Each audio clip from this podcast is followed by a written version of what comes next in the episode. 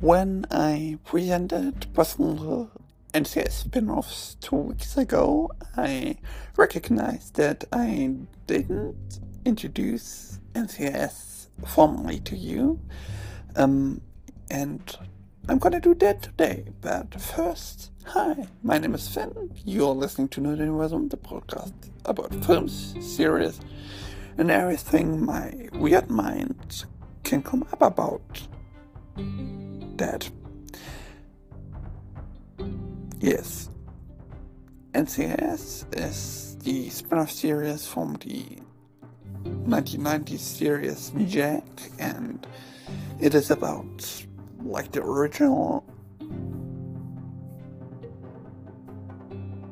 NCIS squad who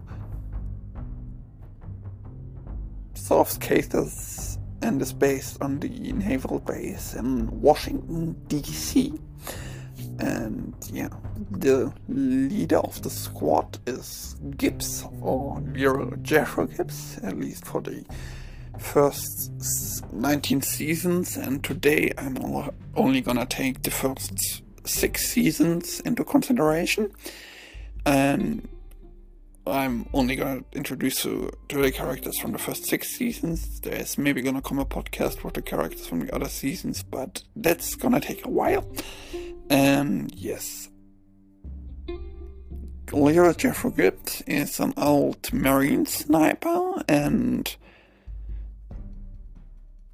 yeah, is one who you and leads the group and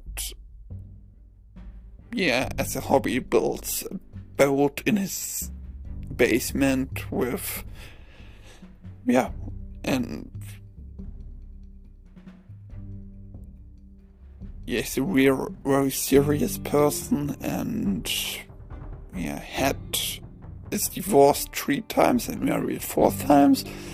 One of his um, wives and his daughter were killed and yes, um,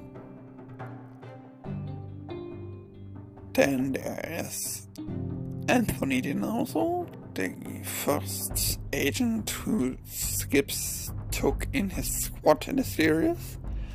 He's a cop from Baltimore and he was in track, I think in track, in the track section of the Baltimore PD.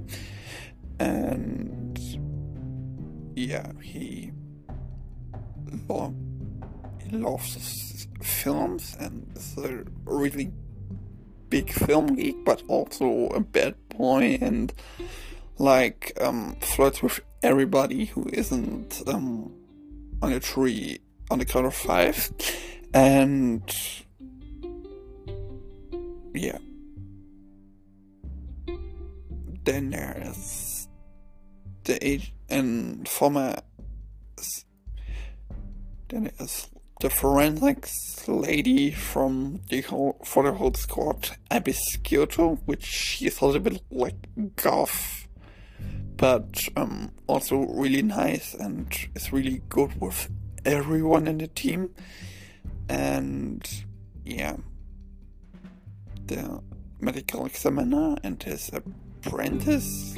Um, Donald Ducky Mallard, which is he's an Irishman, and yeah, he loves to tell stories from old. Um, he loves to tell his apprentice um, fun facts and stories, and um, yeah, also has the habit to talk to dead bodies, which can be a little bit creepy, but he's nice. And yeah. Then there is the agent who works with Tony the first two seasons, Kate Totter, former um, Secret Service agent, which gets dumped by the Secret Service after they like after she helped NCIS and gets accepted like to NCIS from the Secret Service, thanks to Gibbs, and um, yeah, she has a good relationship with Tony, but is later killed. And then there's McGee, who was like the junior agent or probie throughout the whole first six seasons, and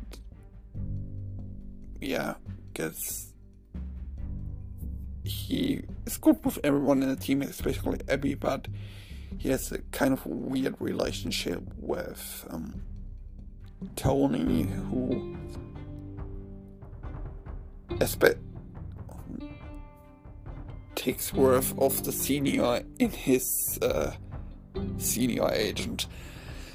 And then there's Ziva David, the replacement for Agent Todd, um, a Mossad agent who, yeah, develops uh, more and more romantic relationships throughout the seasons she appears in. And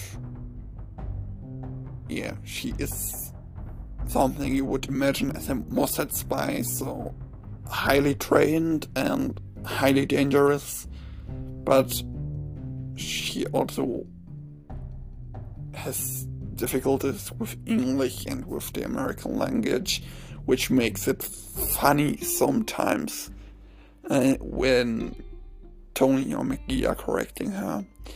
And then there's the apprentice of the medical examiner, Jimmy Palmer, um, who gets the medical examiner later, like the main medical examiner when Dr. Mallard goes to be an SAS historian and goes basically to be in retirement, but seems to be too bored to do SAS historian. Um, yes. And then there are the two direct main directors. Gibbs, or we experienced throughout the first seasons, and I think throughout the whole NCIS. First, Jenny Shepard, um, um, former apprentice of Gibbs, and they had a romantic relationship. I don't think it's bothered much when I say that. And yeah, she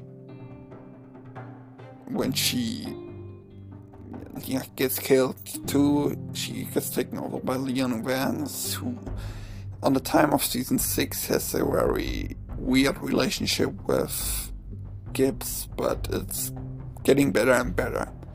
And yeah, Dos Group, who's changing every time until season 21 and 22 is in production. Um, so yeah, they solve cases or or loosely related to the Navy. And yeah, that was my podcast about the NCIS. I don't think there's much more to tell about it because if I would summarize every episode, we will sit, we or you will sit here tomorrow.